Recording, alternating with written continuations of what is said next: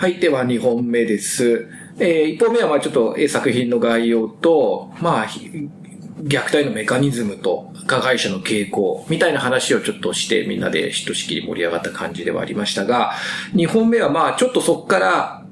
あ少し進展させて、じゃあこの映画が逆に言うと届かなかったところとか、これじゃ不十分なんじゃないの？みたいなところを少しそれぞれの問題意識とか、まあ、少し批評的にっていうのかなっていうふうに語れたらいいかなっていうことでやろうということになりました。えー、じゃあ、みんなそれぞれ多分、共感とまあ違和感みたいなのが同時にあったと思うんですけど、ちょっとまあ、違和の方っていうかな、違和感の方からちょっと行きましょうか、それ反対にね。誰から行きますか？はい、じゃあ、すぐみさんから。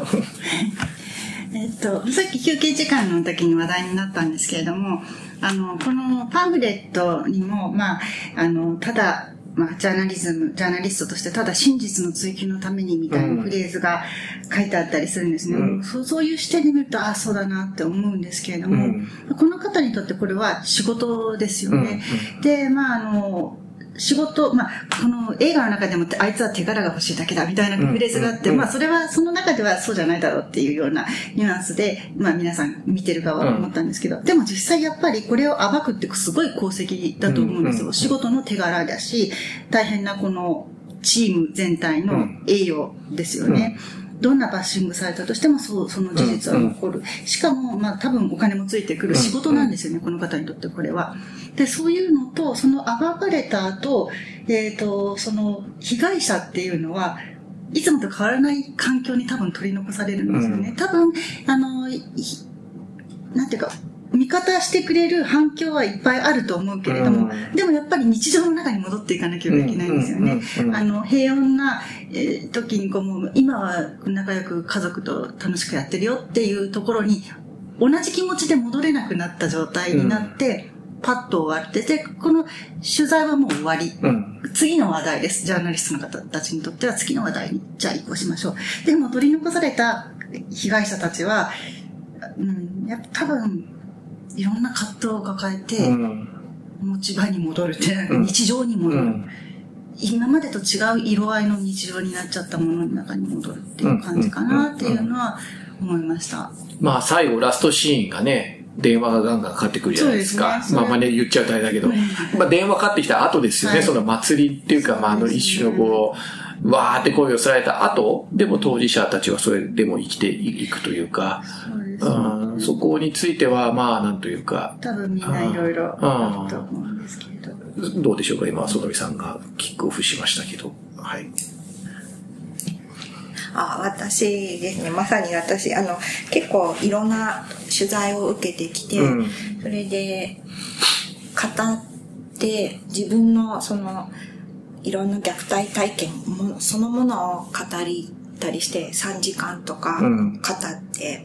じゃあ、これを記事にしますからって言って帰ったのに、うん、今回は申し訳ないけれども、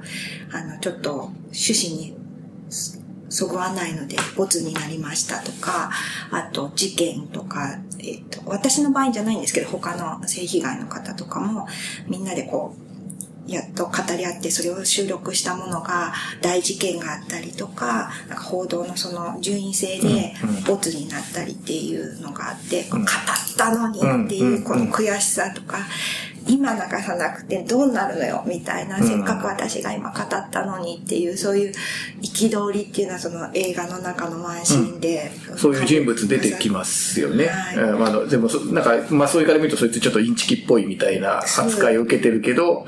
実はそうではなくて。さん的には、実はあれ、あの、キャラ意外と共感したんですね、そうすると、ね、すごく共感しましたね、うん、自分の中でやっと今だと思って話したのに、うん、それが都合で流されるっていう、その、まあ、それぞれの持ち場で、それぞれの役割があって、どうしようもないことはあるんだろうけれども、やっぱりそういうのがあるっていうことを、知らないでやってしまっている人って結構いて、それで、あの、私、私も参加させてもらってる、うん、あの、性犯罪と報道を考える会っていうのがあるんですけど、お互いのその立場で、えっと、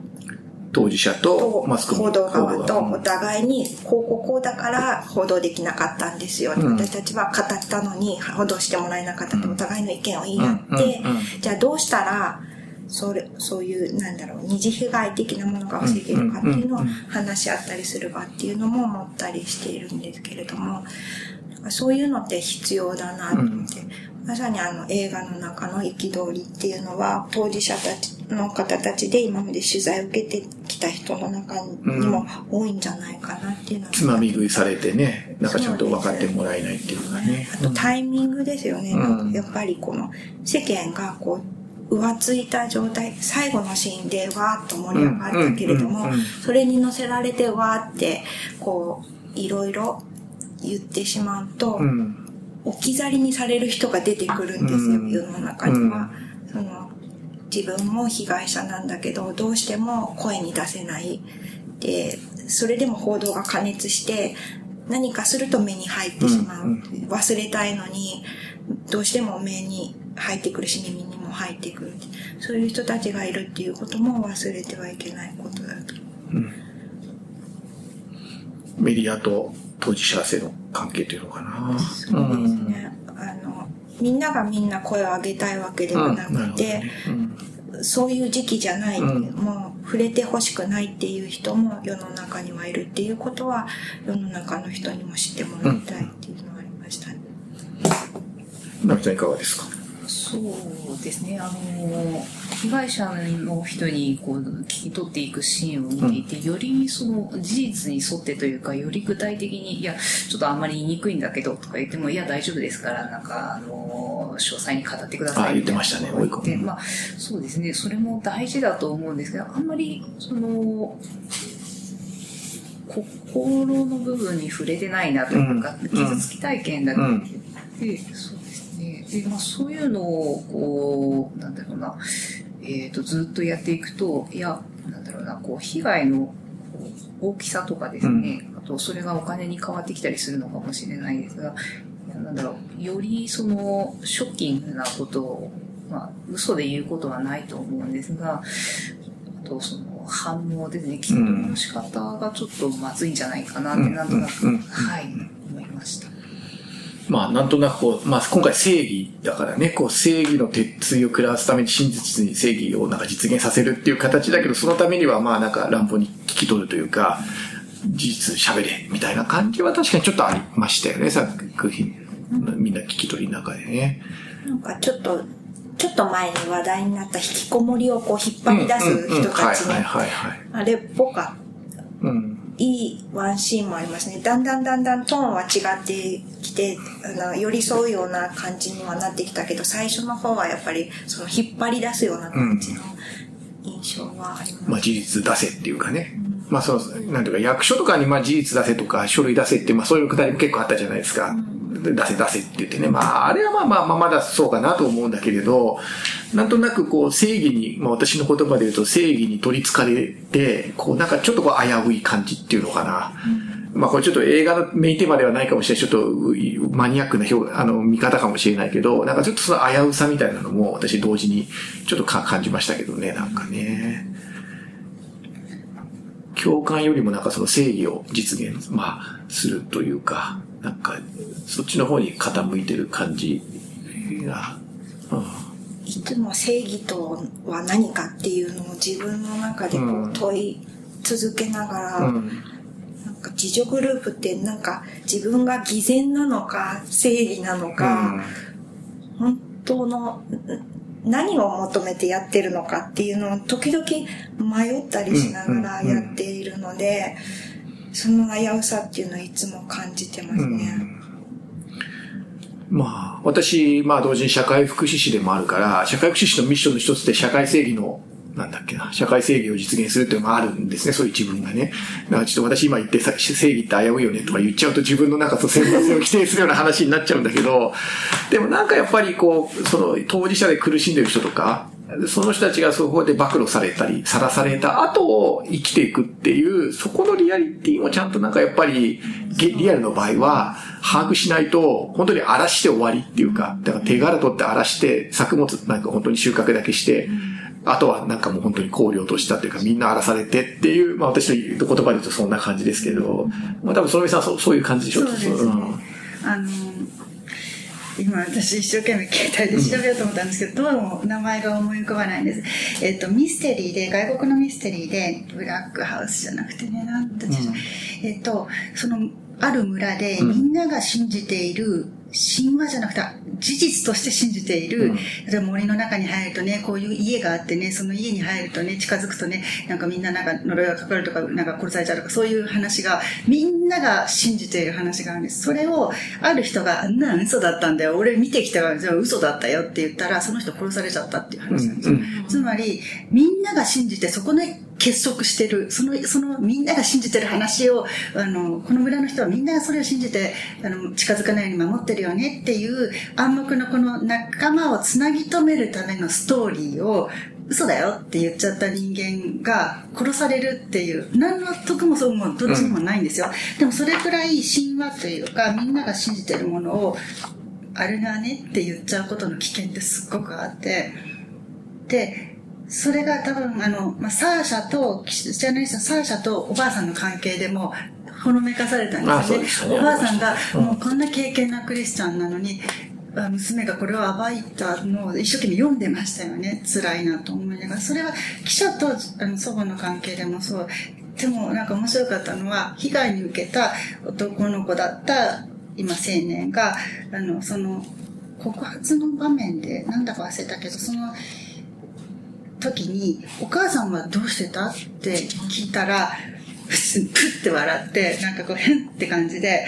神父にクッキー進めてたんだよって言った時、あ、お母さんは頑張って、この告発を心の中でこのもみ消して日常に戻ろうとしている。今まで私たちが信じてた神父さんが、を守ろうとしている子供よりも。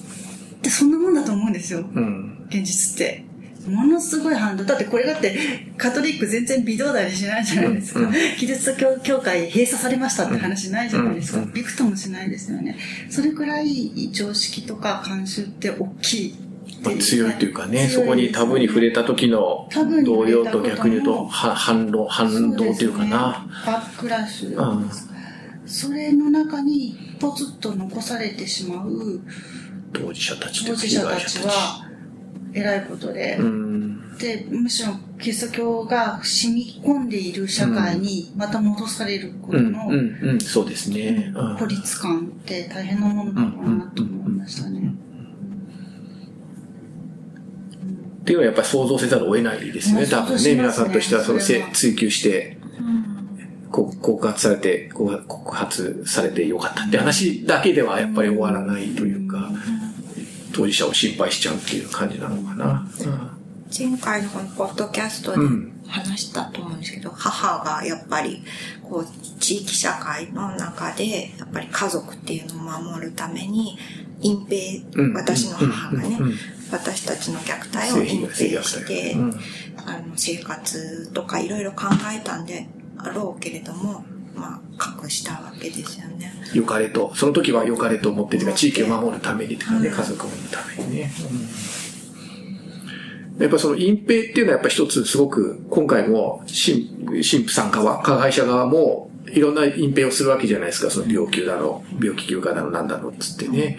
やっぱりこう、性加害ってのはやっぱりどうしても隠蔽っていうのと、なかなんて否認っていうのかな。っていうかやっぱりどう、やっぱこれは世界、全世界的に働くメカニズムなんでしょうね、やっぱりね。これはす教会全体での隠蔽が話なんですけど、ちょっと話飛んじゃうかもしれないけど。なんかそのコミュニティの中からこうはみ出させられてしまうそれを言ったら秩序、そのそこのコミュニティで作られて築かれてきた秩序、うん間違ったものかもしれないんですけど、うんそこから出されてしまう怖さっていうのはの不安というかね。はいあるんだと思うんですけども。かまあ、そう、極めてます。今、私なりにちょっとそこをパラフレーズすると、なんか、すごく制約って、まあ、極めて個人的なことにも、てか、その当事者でしかわからないことだけど、でもまあ、こう、よくよく、ちょっと、し俯瞰すると、やっぱりそのコミュニティで生きてるコミュニティの位置とか、社会的、さっきのそのみさんの話じゃないけど、その階級的なこととか、っていう、やっぱりなんか社会的な問題だっていうのを、っていう位置づけをしなきゃいけないのかなっていうふうにもちょっと思ったりするかな。社会、あの、そのお父さんが変だ、個人が変だじゃなくてね、そのお父さんが置かれてる社会的な地位とか、社会的なバックグラウンドとか、そういうのとリンクしてたりしないのかなっていうか。そうですね。なんか最後の方で、その、えっ、ー、と、部部長、部長、あの、その、キートンがやっていたあの人が、あの、えっ、ー、と、すごい深いところまで入ってた弁護士の友人、親友の弁護士のお家に行って、うんうん、こう名簿を、その後にその親友が、お前は何をしていた？っていう、あれだと思うんですよね。なんかこう、見て見ないふりしていた人もいたりとか、ね、はい、気づいているのに気づかないふりとか、その社会全体をやっぱりこう、うん変えていかないとっていうか。だからまあ、この映画が、まあでも、でも抑揚が効いてるのは、正義万歳じゃなくて、最後の一歩手前のところで、まあ、この新聞社は知って、まあ、ネタバレになっちゃうかもしれないですね。これね分かってたと。でもそれをもみ消しっていうか、まあ、その、あ、ちゃんと扱ってこなかった20年っていうのをなんか、なんなんかこう、回想す、回想というか、だから自分たちにもそれを見逃してきた席があるよねっていう、あそこにあれが入ってることによって、こうなんていうか、バランスをと取ってるっていうのはありますよね。多分意図的に入れてるだろうなと思うんだけれど。クリーンな人っていないっていうような感じで。自分たちだってその忘れちゃったり、目をつぶってた一人なんじゃないかっていうのが、まあほんのりあるから、あんまりこう、なんていうか、鼻持ちならなくはならないというか、当事者性みたいなのは、まあ、あるところが、この映画の、まあ、すごく品のいいところかなっていう感じもしましたけどね。他にど、ど、どうですか？まあ、これ結構ね、いろんな、一人じゃないから、いろんな主人公いっぱい出てくるじゃないですか。群像劇っぽい感じでもあるから、誰か一人が活躍してスーパースターが周りに投げ倒していくって話じゃないですけど、だ誰が一番良かったですか？誰が一番というか、うん、結構みんなそれぞれ頑張ってるんですよ、うん、昔は、うん、告発しようとしたりして。それなのに誰かが目を背けてしまったりして諦めて、また次の人が何かやるんだけど、また無視されてっていう。それでもう20年30年経ってしまったっていうのがあって。まあ、特にあの弁護士さんなんかね、はい、最後だんだんいい人になっていく。最初はなんか、なんか、なんか、なんていうか、弁護士っていうか、辣腕弁護士というか、アルメニア人のよそ者はい。あとあの、その、鼻持ちならないちょっと、あの、教会側に立っているイケメン弁護士も、ちょっと変わって、うん、あの、ちょっと最初のね、はい、うん、最初は自分もそう、頑張ってたんだみたいなところを力説したりして。どうですか？なんかそのような。誰がというより本当にそれぞれの背景をちゃんと作り込んでいる感じの登場人物で、それがすごく単純な告発ジャーナリズムの告発っていう話にしてないですよね。うんさっき冒頭でも言ったみたいに階層の問題とか人種の問題とかもうすごくうまく織り込んでて、うん新新しく来た編集長、編集長ですうん、編集長いいっすよね。私、すごくいい、好きでした、編集長のそうなんですよね。自分はもう前のことはよく知らないから教えてくれっていう態度をしてるし、あと、ユダヤ人だっていう出自があって、そのことでメインストリームにいないはずの人がポストについて、で、それをじゃあここについたらもう守ってやろう、この立場をじゃなくて、結構穏やかに攻めて意外と攻めてますよね。攻めてるけれど、ちゃんとこう部下の様子を見て休憩必要だよっていうような、あの、この、なんていうか、キリキリしてない、